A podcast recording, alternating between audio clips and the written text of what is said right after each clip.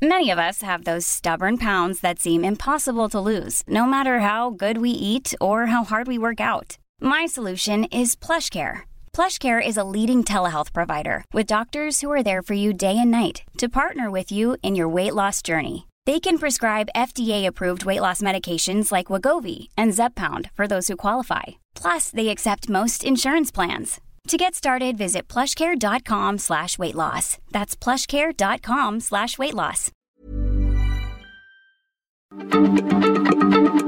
Heraldo Radio, la H se lee, se comparte, se ve y ahora también se escucha.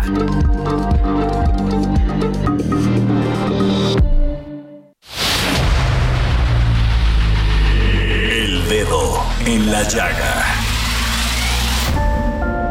Había una vez un mundo en el que nadie creía. Un país de historias inexplicables. Una nación con personajes asombrosos. Santo Tomás tenía razón. Hay que ver para creer. El México increíble, las verdades que duelen, la voz de los que callan, el dedo en la llaga. Infórmate, diviértete, enójate y vuelve a empezar. El Heraldo Radio presenta El Dedo en la Llaga con Adriana Delgado. Es una ocasión singular la de que el dólar esté devaluado, que no hay que dejar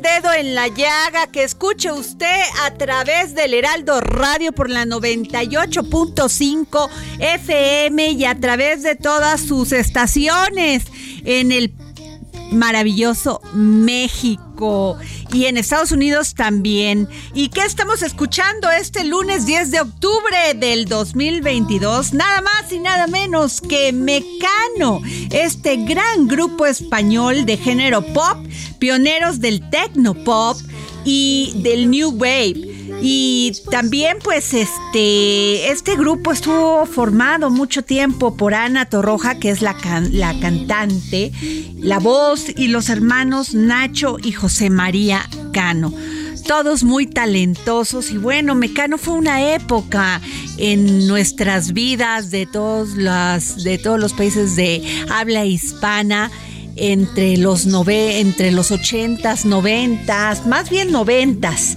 Y este, y no saben qué maravilla encontrar y regresar a esos tiempos. Y así vamos a dar nuestras entradas musicales durante esta semana en el dedo en la, en la llaga. Se lo vamos a dedicar a Mecano.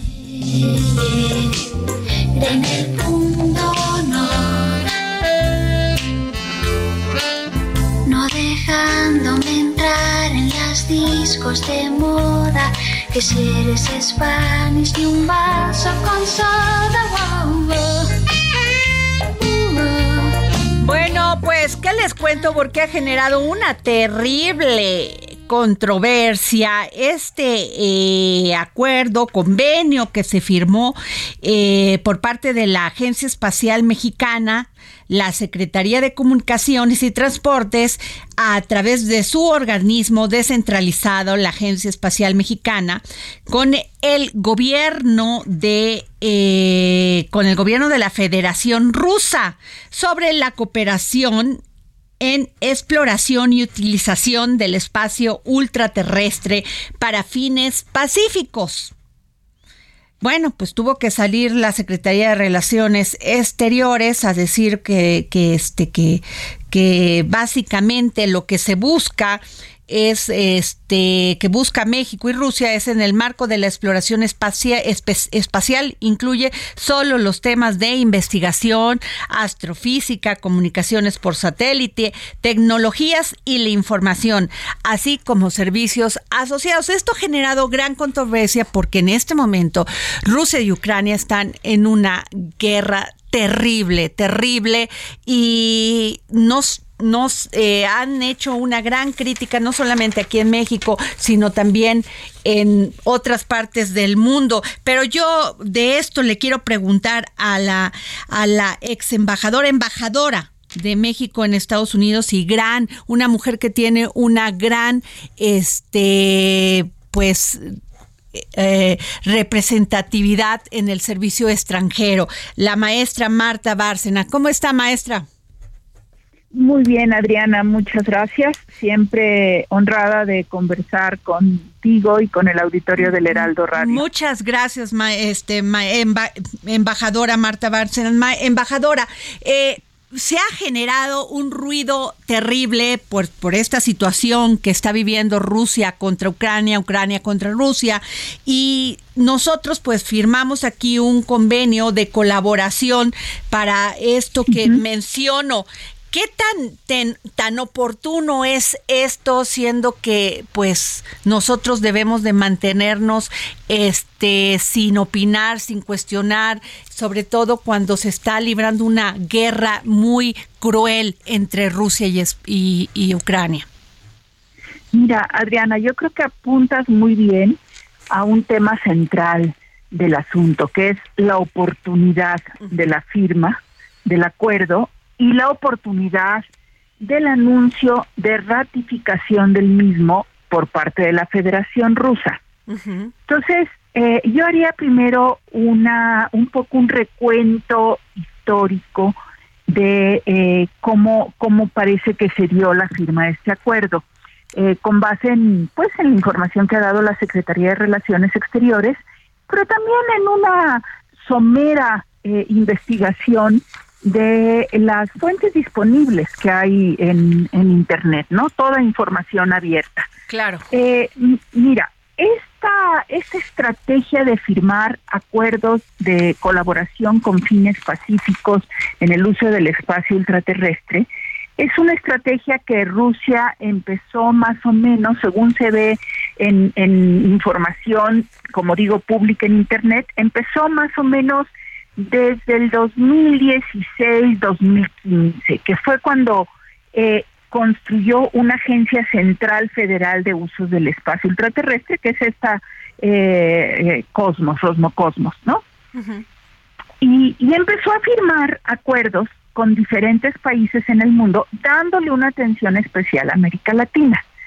Y a partir de la firma de esos acuerdos de colaboración, sí instaló estaciones terrestres de su eh, sistema de geolocalización conocido como GLONASS. Esas estaciones terrestres con base en acuerdos firmados están hasta ahora en Cuba, en Brasil y en Nicaragua. Pero si uno se va a investigar todo lo que ha publicado Rusia, sobre todo a partir del 2020, decía claramente que estaban buscando firmar acuerdos con otros países Venezuela, Argentina, Ecuador, Chile, México, y siempre hicieron público que su intención era colocar estaciones terrestres del GLONASS. Está está en internet. Eh, en marzo del 2021 firmaron un acuerdo de colaboración eh, con Argentina muy similar al que firmaron con México, es decir, entre dos agencias especializadas y lo mismo hicieron con México en el marco de la visita de la delegación rusa a los 200 años, a la conmemoración de los 200 años de independencia. Estos acuerdos en México se conocen con el nombre de acuerdos intergubernamentales o acuerdos interinstitucionales porque se firman entre dos instituciones. Ha habido una práctica en el pasado en México de no someter estos acuerdos a la ratificación del Senado para evadir a veces la supervisión necesaria del Senado conforme a la ley del derecho de los tratados. Eh, Y eh, en este caso, lo que dijo la Secretaría de Relaciones Exteriores el sábado es que el acuerdo por parte de México no ha sido sometido al Senado. Ok. A pesar de que ha transcurrido un año desde su firma. Aquí la pregunta que habría que hacer a Relaciones es, ¿por qué no ha sometido el acuerdo a consideración del Senado o simplemente no pensaba hacerlo y esperaba nada más la conclusión del proceso legislativo en Rusia? Cuando se firmó el acuerdo, si bien había tensiones entre Rusia y Ucrania, no había la invasión rusa a Ucrania. Exacto. Lo que aquí llama la atención es por qué el gobierno ruso, a través de su embajada, de su agencia de noticias, de sus páginas oficiales, decide hacer público en el momento más cruel de la guerra que ha ratificado un acuerdo con México y decide hacer público que tiene intenciones de instalar estaciones terrestres del GLONASS en México. Sí, y perverso además, ¿no? Lo, o sea, lo hacen en un muy mal momento con, con este, con un mensaje y además hasta perverso. Pues yo diría que contigo perverso, pero si no, cuando menos, ya lo dije, es que pues chamaquearon a México terriblemente, ¿no? totalmente, y además sí, y además generar esta, esta imagen este, en estos momentos es bien complicado. Así es, yo creo que la intención del gobierno ruso era decir, miren, ustedes Estados Unidos y Occidente dicen que me quieren aislar, que me imponen sanciones, que soy un paria internacional.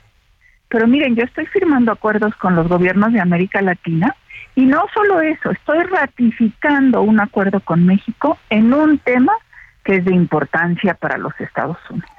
Claro. La verdad es que nos metieron en un verdadero lío que normalmente, pues eso no se hace entre, entre amigos, ¿eh? eh embajadora, eh, le, agradezco que me haya dado la opinión, pero también le quiero preguntar otra cosa. Fíjese que este fin de semana, pues hubo una reunión en Zacatecas donde estuvo el embajador de Estados Unidos, que en Salazar, con David Monreal Ávila, quien es gobernador del estado de Zacatecas, ¿no?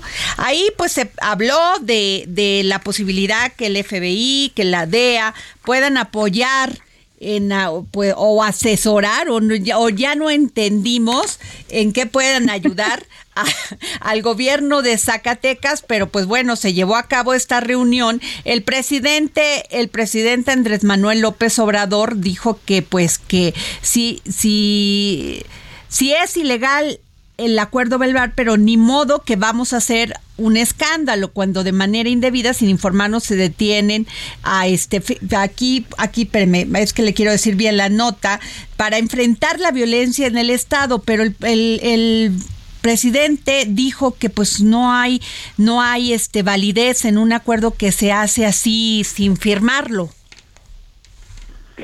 Yo creo que el presidente está en lo correcto. A ver, los acuerdos para que sean jurídicamente vinculados tienen que estar suscritos, firmados. Yo creo que en este caso el tema del acuerdo, que es un tema de seguridad, sí hay competencia estatal, pero es es al ser con otro estado, con otro país, o sea, Zacatecas no está firmando con Texas, digamos. Es, está firma o, está acordando con Estados Unidos. Sí, no debió de haberse dado ni esta información ni estos acuerdos sin conocimiento de la federación, sin el visto bueno del gobierno federal. Ahora bien, fíjate Adrián, es muy interesante porque cuando se habló del agotamiento de la iniciativa Mérida, que todos sabíamos desde que inició el gobierno del presidente López Obrador que la iniciativa Mérida era un modelo agotado. Exacto. Uno de los principales problemas que tenía el gobierno federal, con toda razón, desde fines de Peña Nieto y que se acentuó con el gobierno de López Obrador, era que la Embajada de Estados Unidos hacía acuerdos interinstitucionales, daba dinero a proyectos de los gobiernos estatales y el gobierno federal no se enteraba. Sí, totalmente. Entonces eso, pues se dijo ya no, ya no puede seguir así Y entonces, pues se dio por terminada la iniciativa Mérida, se suscribió este entendimiento bicentenario, que por cierto no tiene valor jurídicamente vinculante, pero se supone que justamente lo que está pasando con Zacatecas ya no iba a pasar. Sí, claro. Sí. Y volvió a suceder. Entonces, este es uno de los temas que seguramente la delegación mexicana tendrá que hablar en el diálogo de alto nivel de seguridad que se va a llevar a cabo en Washington y decir, a ver, señores, no, para que funcione el entendimiento bicentenario, tiene que haber coordinación a nivel de los de Estados Unidos en México con todas sus oficinas no se puede ir por la libre, ¿eh? Eh, eh, eso es bien interesante lo que usted dice porque aún, porque los dos son, a ver, el uno es el embajador de Estados Unidos en México, otro es el gobernador, no son cualquier persona que se pusieron a platicar en un restaurante. Y el presidente dice a veces no se conocen bien las leyes o como había la mala costumbre de que antes se metían sin pedir permiso, pero quedan esas inercias y se refirió precisamente a lo que usted está comentando, que no hay comparación con la iniciativa Mérida la que considero fue tremenda. Pues es que se supone que no hay comparación, pero está sucediendo lo mismo. Y está sucediendo lo mismo y, yo diría que aquí está en falta, por un lado, la embajada, a menos de que CIA haya ah, informado a la Cancillería y que la Cancillería le haya dado el visto bueno, no lo sabemos, es algo que tiene que aclarar la Cancillería, y por otro lado, está en falta el gobernador al no tener la adecuada coordinación con la Secretaría de Gobernación y con la Secretaría de Seguridad Pública. Totalmente, así dicho de esa manera tan clara. Yo le agradezco, eh, embajadora Marta Bárcena, gracias por siempre tomarnos la llamada. Sin duda, su opinión es una de las más valiosas que tenemos sobre pues todos estos temas diplomáticos. Gracias. Pues muchas gracias, Adriana. Siempre hay que poner el dedo en la llaga. Y bueno, estamos en la misma casa, en el Heraldo. Gracias, embajadora. Y bueno, nos vamos con Misael Zavala. Misael Zavala, porque fíjense que el presidente de la República, Andrés Manuel López Obrador, designó a Antonio Martínez Dañino, Dagnino o Dañino, nuevo titular del Servicio de Administración Tributaria, el SAT adscrito a la Secretaría de Hacienda y Crédito Público por instrucciones, pues, este, de, del primer mandatario, el secretario de Gobernación, Adán Augusto López acompañado por la secretaria de Economía, Ranquel Buenrostro, dio posesión del cargo al nuevo jefe del SAT y se supone que tenemos a nuestro compañero Misael Zavala, pero al parecer pues no no no nos contesta. Y bueno, qué interesante lo que nos acaba de decir la embajadora Marta Bárcena, compañera de nosotros aquí en el Heraldo Media Group, en el Heraldo Impreso, porque efectivamente con este acuerdo espacial con Rusia, mal momento, mal, mal, este, pues mal momento y sobre todo gran chamaqueada que le dieron a la Secretaría de Relaciones Exteriores. Bueno, ya tenemos a Misael Zavala. Misael, por favor. Adriana, buenas tardes, buenas tardes al auditorio. Pues te comento que hoy el presidente Andrés Manuel López Obrador ya designó a Antonio Martínez Danigno como nuevo titular del Servicio de Administración Tributaria del SAT, que estará pues en funciones una vez que Raquel Buenrostro se fue a la Secretaría de Economía. Por instrucciones del primer mandatario, el secretario de Gobernación, Adán Augusto López Hernández, pues hoy acompañó ya eh, a Raquel Buenrostro para dar posesión al nuevo encargado y jefe del, servicio, del Servicio de Administración Tributaria. Danigno hasta hoy se desempeñó como titular de la Administración General de Grandes Contribuyentes del SAT, pero ahora pues pasa ya a la Dirección General. Cuenta con experiencia en el sistema financiero mexicano, específicamente en el análisis de instrumentos financieros derivados, así como en materia de supervisión, regulación y auditoría. Y Adriana, pues hoy te comento que el presidente Andrés Manuel López Obrador muy temprano, pues ya había anunciado que en unas cuantas horas daría a conocer este nuevo nombramiento, lo cual pues ya queda completo el, en la Secretaría de Hacienda y Crédito Público, el, la dirección del Servicio de Administración Tributaria. Gracias, querido Misael, gracias por la información. Gracias, Adriana. Buena tarde. Bueno, y nos vemos con nuestro querido Alejandro Ope, experto en seguridad. Alejandro, ¿cómo estás?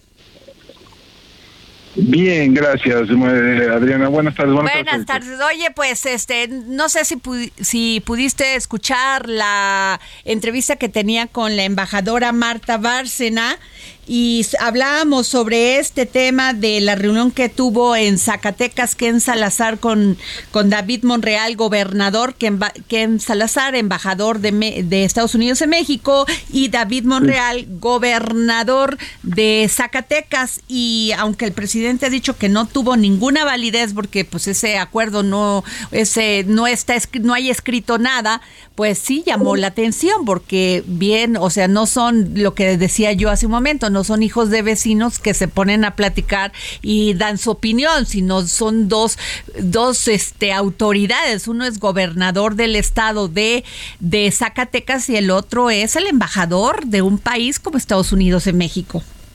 Así es, mira, eh, a ver, primero buenas tardes, buenas tardes, auditorio. Mira, ha habido desde hace un buen tiempo una tensión importante en la relación entre el gobierno de Estados Unidos y gobiernos subnacionales. ¿no? Eh, los gobiernos de Estados Unidos reconoce que el grueso del problema de la seguridad en México se resuelve a nivel local, a nivel de los estados, a nivel de los, los municipios. Pero la interlocución está atada, por, tanto por tradición diplomática como por restricciones legales al gobierno federal. Entonces, siempre ha habido esa tensión, ha, estado, ha recorrido la relación desde hace muchos años. Eh, y los gobernadores obviamente también tienen un incentivo a construir una relación con, el, con, eh, con las autoridades estadounidenses, les da acceso a recursos, les da acceso a, información y les da un peso relativo, le puede dar un peso relativo más en su interlocución con el gobierno federal. Eh, eh, esto pues, nunca le ha gustado al gobierno federal, no por razones obvias, y siempre siempre se han resistido eh, a, permitir que haya ese tipo de, intercambios, ¿no? Entonces, digamos, este, estos se inscriben en ese, en este, en ese ¿no? No creo que tenga muchos efectos prácticos, pero sí es una señal de cierta independencia del embajador del gobernador Monreal con respecto al gobierno federal. Pero ¿y eso en qué ayuda? O sea, pues no pueden hacer nada, tendrían que pasar por el gobierno federal. O sea, no puede venir aquí el FBI, la DEA. ¿Eh? Sí, pero no, no necesariamente eso. Podría haber convenios de, de para formación, capacitación de personal ah. en Zacatecas. Podría haber eh, em, convenios que incluyan asesorías técnicas. Podría haber eh, em, algunas algunas inversiones en infraestructura, en equipo o sea, pudiera haber, eh, en, principio, el gobierno federal no, se ha resistido siempre a este tipo de arreglos entre la, embajada y, y, y, gobiernos subnacionales. Vamos a ver hasta, hasta dónde pueden llegar. Ahora te pregunto otra cosa, Alejandro, muy rápido. Fíjate que este, bueno, en todos estos este estas filtraciones del Guacamaya Leaks, este pues se ha mencionado la participación de Cuitláhuac García, el gobernador de, Veracruz, sobre sobre su eh, posible colusión de la gente que trabaja con él con un grupo un cártel de ahí de Veracruz. Él dice que no es cierto y que quiere que se le investigue. Dice el que nada teme que me que me investiguen pero sin embargo no sabes cómo ha, se ha este eh, ahora sí proliferado todo eh, la toda la, la, violencia en la en esta carretera de, de Veracruz a Puebla que pasa por las cumbres de Maltrata este y pues lo que vimos en Orizaba o sea ya es imposible para la gente este pasar en auto por ahí Sí, o sea, hay, hay un problema muy serio de robo de transporte en la carretera México O sea, en serio y particularmente en el tramo que va de Puebla hacia Orizaba. Eso está reconocido eh, y no y las autoridades federales no han actuado en consecuencia. Eso es un hecho. Segundo, hay puede haber colusión entre diferentes autoridades en Veracruz y en Puebla con actores criminales. Pues sí, eh, tampoco hay que tomar como verdad revelada lo que diga inteligencia militar. Claro. También también se equivocan y también eh, se llama? tienen información limitada. Entonces habría, habría, habría que investigar. Yo creo que, pues sí, yo estoy de acuerdo con, con el gobernador Cuitado, que se investigue. Ah, sí. Que se investigue, que se siga a fondo en, todo esto, en todos estos. O sea, lo que, lo que me preocupa a mí de todas estas eh, filtraciones sobre presuntas vinculaciones entre autoridades locales y crimen organizado es que por lo visto no no derivaban en nada. Claro. Simplemente había un señalamiento y no se construía, no se construía a partir de allí un caso, un expediente judicial. Ok. Pues así es, Alejandro. Este, Alejandro, ya nos viene la guillotina. Te agradezco mucho, como siempre, que nos des tu opinión a temas verdaderamente importantes. muchas gracias. Gracias. Pues nos vamos a un corte y regresamos. Yo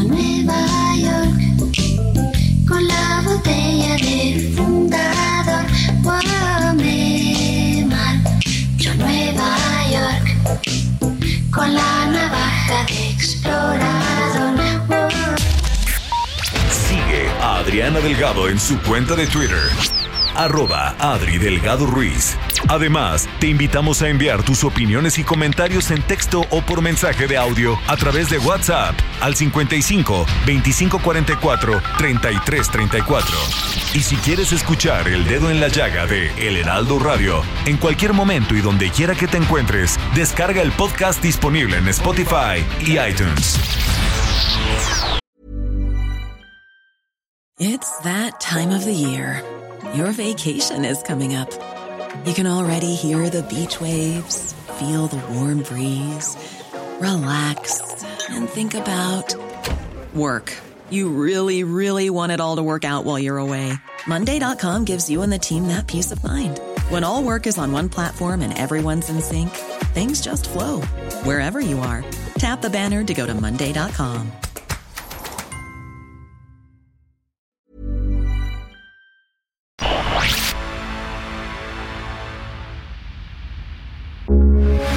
Heraldo Radio, con la H que sí suena y ahora también se escucha.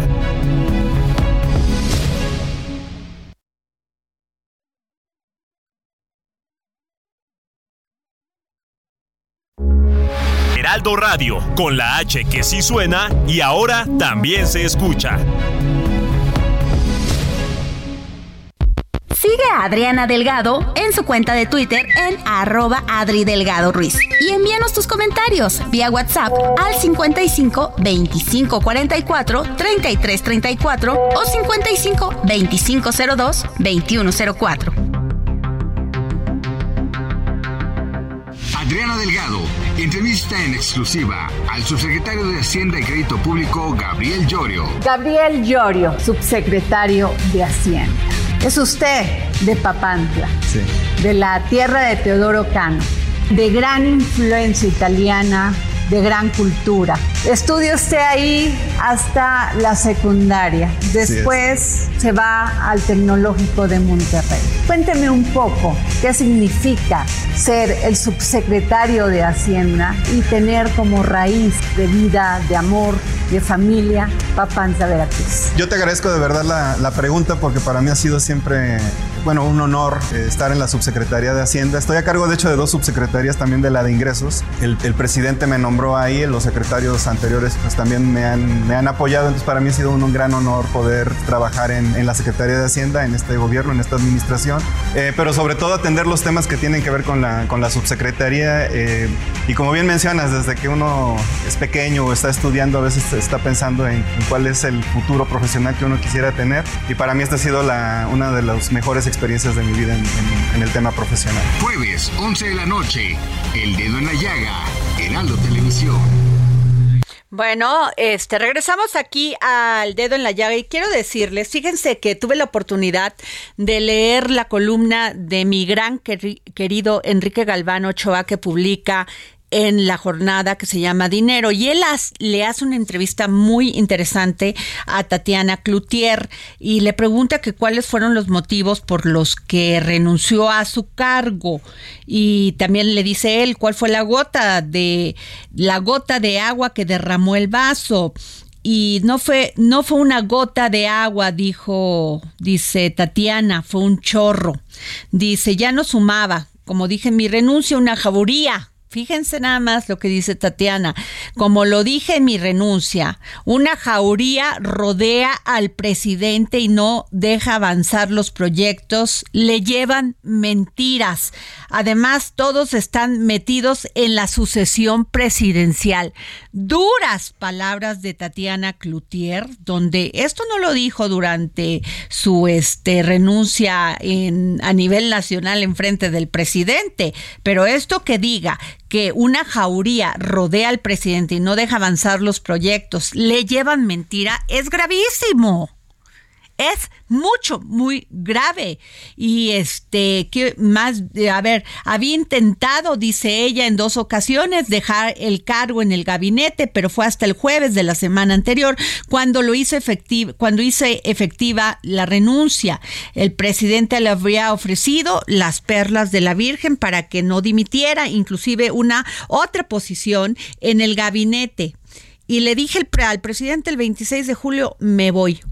Usted uno debe saber cuándo retirarse. No hay, no hay posición más importante que otra. Hasta el, el público y la porra son un lugar importante. Me paso a la porre, a la porra. Este, y luego dice, este, bueno, pues ahí este, ya la opinión de mi querido Enrique Enrique Galvano Ochoa y le pregunta que qué sigue para Tatiana. Por lo pronto volví a mi casa, tengo muchas cosas que hacer. El lunes, o sea, este, hoy, estaré en la Ciudad de México para la entrega de la, de la Secretaría. Recientemente había presentado un ambicioso plan y pues ya, adiós. Pues este, ella espera que se siga con esto.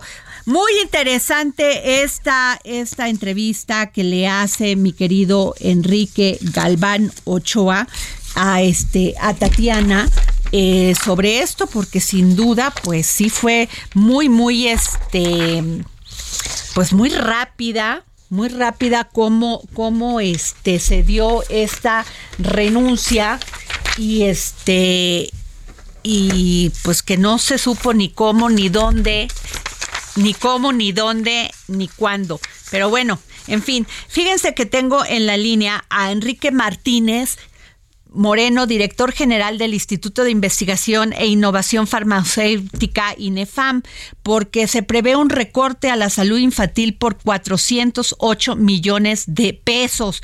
Don Enrique, muy buenas tardes. Hola, muy buenas tardes. Aquí con el gusto de saludarte, Elena. No, don Enrique, muy buenas tardes. Sí, ahí me escucha. Sí, le escucho perfecto. Este, ¿nos puede decir más sobre esto? Es gravísimo. Se prevé recorte a la salud infantil por 408 millones de pesos. Eh, pues podría quedar en ese sentido si la Cámara, ahora que está en la Cámara de Diputados, eh, como proyecto de egresos de la Federación, si dejan que este rubro tan relevante para la atención de nuestros niños eh, quede por debajo de, este presupuesto que traía en 2022. Estamos hablando de precisamente un área delicada, la apuesta a la formación de, de pues ahora sí que del futuro de este país, que serán los adultos en su momento y esperemos de que sean eh, mejores que los actuales, ¿no? Me parece que es un recorte, pero que se suma junto con otros recortes que estamos observando en los presupuestos.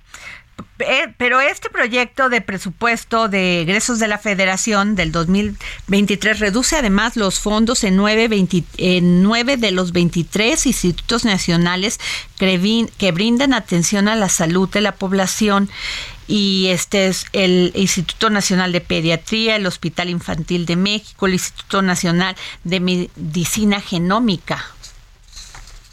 Así parece, y lo que estamos observando es que no hay un plan definido, lo hemos visto desde el principio del sexenio, eh, que comenzó con un atraso severo en cuanto a la presentación de lo que sería el Programa Nacional de Salud, y no vemos que estos sean eh, considerados aspectos estratégicos para eh, el beneficio de la población mexicana. Eh, aun cuando parece que el presupuesto está creciendo en general, un crecimiento nominal del 9%, vemos específicamente algunos de estos institutos que deben de trabajar en temas relevantes en beneficio de la población que están recibiendo cortes. El mismo Instituto Nacional de Medicina Genómica llama mucho la atención eh, que precisamente la medicina genómica pinta futuro eh, para en general para la humanidad y que en el país pues estamos viendo un recorte severo y pues eso no, pero estamos hablando de 84 como a la investigación, sí, claro. 84%. O sea, es muchísimo. ¿Para qué sirve la, la, la medicina genómica?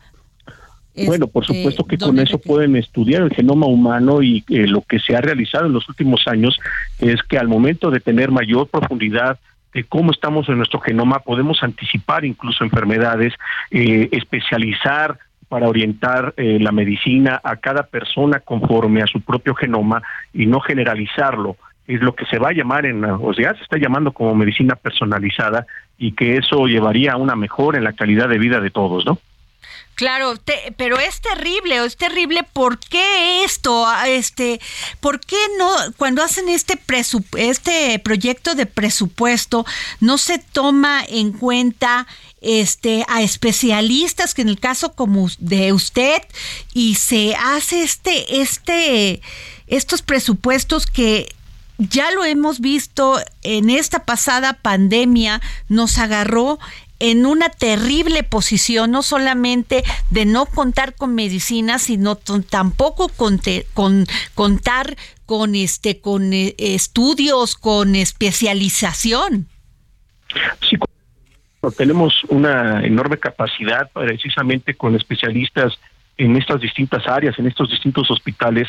Eh, vemos que no es eh, de particular interés impulsar la investigación en salud y pues lo vemos eh, en particular con este tipo de gasto, parecería que más bien conviene gastar en aquellos que podrían de manera eh, concreta favorecer más a la popularidad de quienes están al frente de, del gobierno y aún así quedar mal. Entonces nos parece que ahí se está dejando de lado eh, un elemento fundamental que es la investigación, que es lograr una mejor, un mejor diagnóstico en beneficio de la población, pero eso significa gastar más, y gastar más eh, significa hacerlo de manera estratégica en un área tan importante como es salud, y me parece que eso, como hemos observado desde el inicio de este gobierno, pues salud no es precisamente la estrategia que prefieren. Sus eh, eh, intereses están en otros lados, que sabemos, en Maya, en, en lo que es la refinería, este tipo de de, infraestructura que quieren crear, ¿no? Qué terrible y sobre todo hablando de niños. O sea, hablando de niños, de un futuro de innovación de tecnología, me parece gravísimo, don Enrique Martínez. Director Así es, ¿no? Y también pues, agregaríamos que la parte del programa de vacunación vemos una reducción del 50%, es decir, venía con un poco más de 30 mil millones de pesos para comprar las diversas vacunas, entre ellas la COVID-19, y para 2023 el presupuesto propuesto es de 14 mil millones. No nos queda claro particularmente qué van a hacer con la compra de las vacunas contra la COVID-19, que por supuesto eh, no está resuelto y necesitamos todos estar vacunados frente a esta eh, lo que ha sido esta pandemia, este nuevo virus. Pues muchas gracias, don Enrique Martínez Moreno, director general del Instituto de Investigación e Innovación Farmacéutica. Muchas gracias por tomarnos la llamada. Hasta luego, muy buenas tardes. Y bueno, pues fíjense que tengo en la línea a Patricia Bendaño, consejera del Instituto Electoral de la Ciudad de, de, México, porque se prevé un recorte al presupuesto del Instituto Electoral de la Ciudad de México y sabemos que este pues el ICEM y EMSEM este sufrió este año un recorte de su presupuesto por el 40%. De veras que sí, es, es muchísimo que el Instituto Electoral de la Ciudad de México este sufra este este recorte. Tienen garantizado el pago de, de prerrogativas de los partidos de octubre noviembre y diciembre. Consejera Hola, muy buenas, tardes, Adriana. En primer lugar, saludarte, agradecer esta oportunidad de compartir contigo y con tu amable auditorio, pues la circunstancia del Instituto Electoral de la Ciudad de México, como bien lo mencionas, nosotros eh, establecimos un presupuesto a finales del año pasado y lo que se aprobó fue con una reducción del 40%. Adicional a eso, también te quiero comentar que en mayo se aprobó una reducción de la estructura de la institución. Esto, bueno, se lleva a cabo en los órganos legislativos y nosotros procedimos también a hacer esa reducción, pues con mira siempre de hacer más eficiente la función del instituto y pues cumplir, no obstante, con todas nuestras tareas. ¿Qué pasa con el tema de prerrogativas? Bueno, decirte que las prerrogativas de los partidos políticos que están determinadas desde la Constitución Federal, donde se establece cuál es la fórmula aplicable que tiene que ver con el porcentaje de votos obtenidos y también eh, multiplicados por un factor que tiene relación con la unidad de medida y actualización que se que se incrementa cada año, pues los partidos políticos tanto a nivel federal como a nivel local reciben una cantidad de dinero que está establecida como te menciono en las leyes.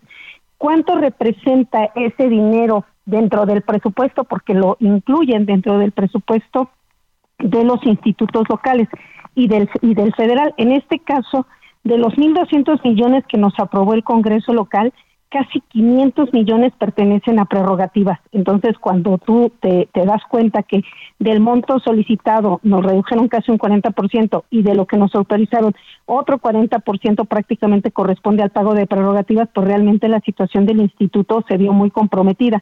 No obstante, nosotros durante el, a lo largo del año, lo que ha transcurrido, hemos hecho muchos esfuerzos por hacer un gasto muy eficiente, muy mesurado, pero esto también ha implicado reducción de plazas, no contratar el personal que eventualmente apoya en la organización de los procesos de participación ciudadana.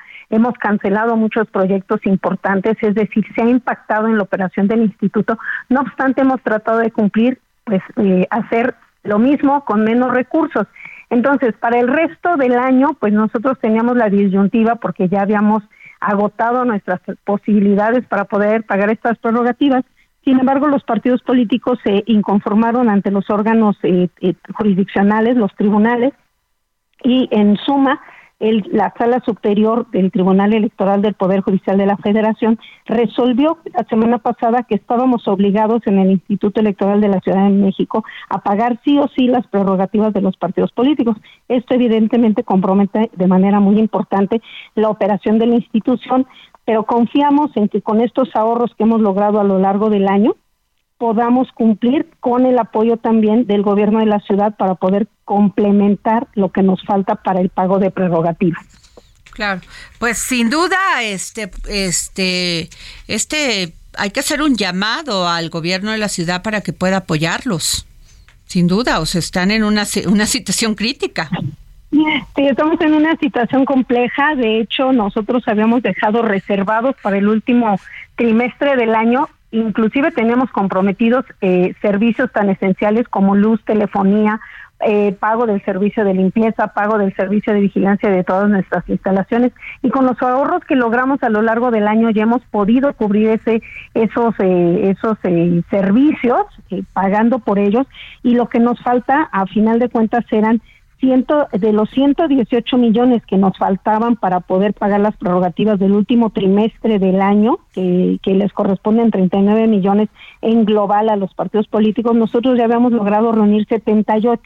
Nos falta, nos falta un dinero que estamos este, acudiendo a tocar las puertas del gobierno de la ciudad para que nos apoye porque pues estos 78 millones pues han sido resultado de políticas muy drásticas de ahorro, de no solo en cuanto a servicios personales, sino en muchos otros proyectos importantes que eh, confiamos en que los podamos desarrollar más adelante. Entonces, bueno, pues ya en el último trimestre del año estamos este, esperando recibir este apoyo. Ya hemos tocado a las puertas del gobierno de la ciudad para que nos pueda brindar el apoyo y podamos cumplir con el pago de las prerrogativas de los partidos políticos. Muchas gracias, pues eh, que se escuche fuerte este llamado. Este consejera Patricia Bendaño, consejera del Instituto Electoral de la Ciudad de México. Gracias. Muchas gracias, Adriana. Muy buenas tardes a ti y a tu amable auditor. Gracias.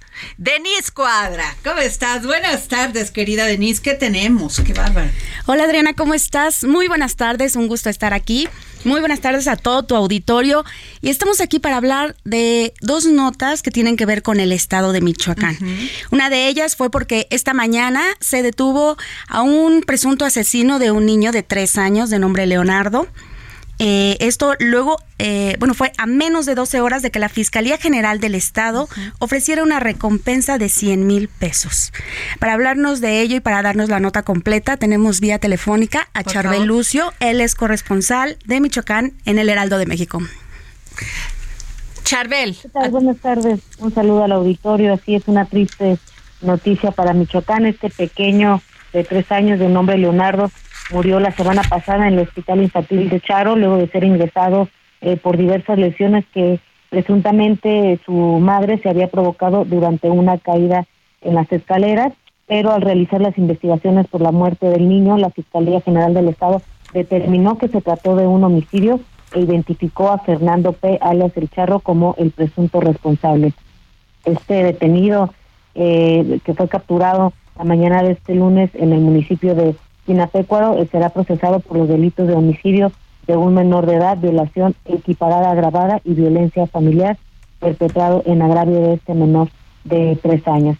Y bueno, el asesinato del niño Leonardo causó conmoción entre los habitantes de esta región, quienes eh, fueron eh, los que eh, pues ejercieron presión en las autoridades ministeriales para que se buscara, se investigara este crimen y se detuviera a esta persona que ya se encuentra presentado ante las autoridades correspondientes.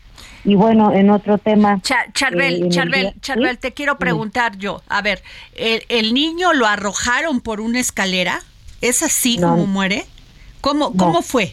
El niño llega al hospital de Charo, eh, muy cerca de Morelia, eh, con diversas lesiones en su cuerpo.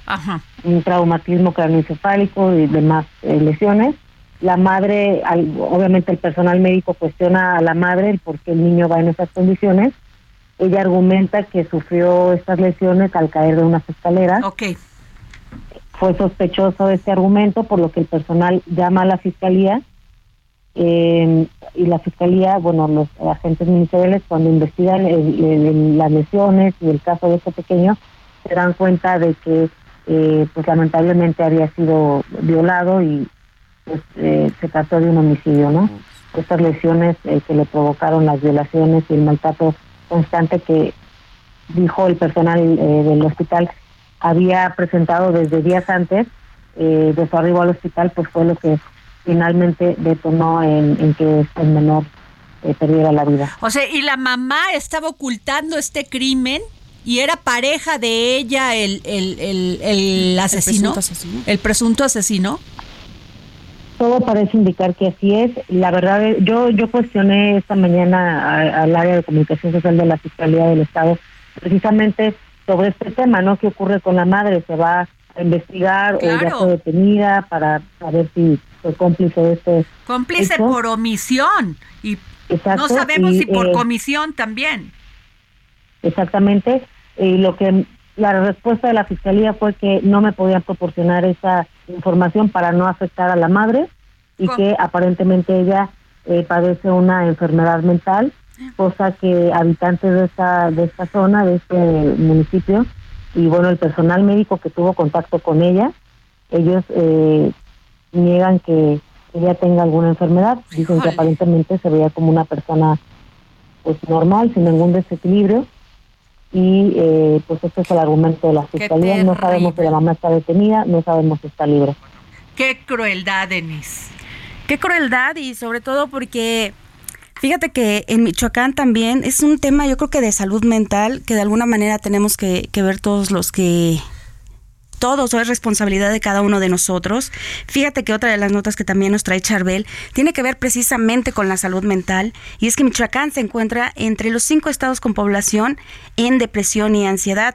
Así lo reveló la encuesta nacional de bienestar autorreportado que es el Enviare 2021 que refleja que el 19.6% de la población de Michoacán tiene síntomas de depresión, mientras que el 56.4% de los michoacanos dijo presentar síntomas de ansiedad barbaridad, pero también hay otros otros estados eh, de eso, eh, Michoacán es uno, Charbel, el otro podría ser Zacatecas, Puebla, Guerrero, Chiapas. Charbel Lucio.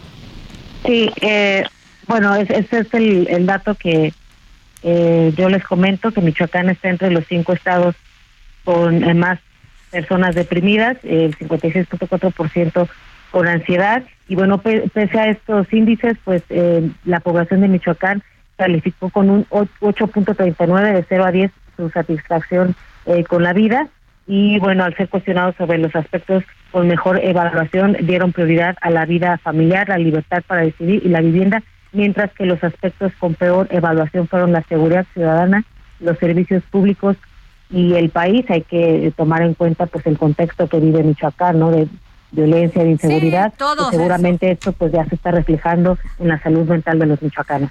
Muchas gracias, Charbel. Gracias, Charbel, Lucio. Gracias, compañera.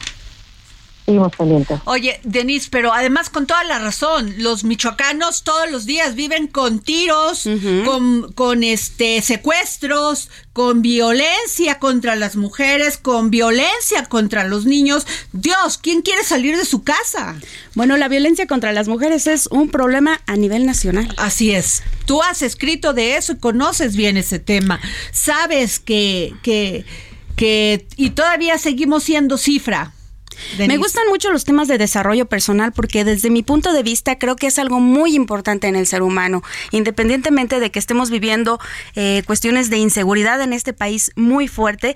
Creo que uno de los puntos muy importantes a tocar en cada uno es buscar muy en el interior de nosotros mismos, fortalecernos como personas y también yo creo que es uno de los problemas que esta señora está viviendo, que de alguna manera fue cómplice por omisión, como a lo mejor como tú lo decías, de que no se hiciera justicia o de que a lo mejor al primer golpe no pongas un alto, ¿no? En, el primer síntoma de violencia no pones un alto. Y más si te maltratan a tus hijos. Con mayor Un niño de tres años violados, violado y muerto y que lo lleve nada más porque y que diga que se cayó de las escaleras Qué barbaridad. Así es. En fin, lamentable. Lamentable. Este, muchas gracias, Denise. Esto fue todo aquí para seguir poniendo el dedo en la llaga. Gracias.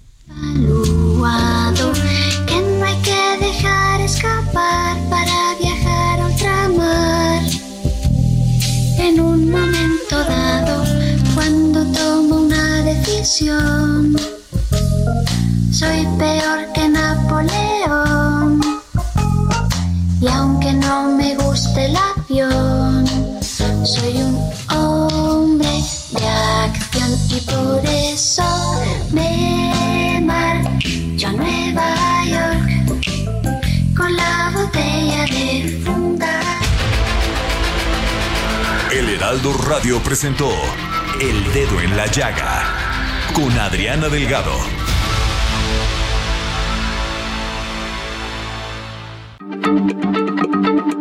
Heraldo Radio, la H se lee, se comparte, se ve y ahora también se escucha.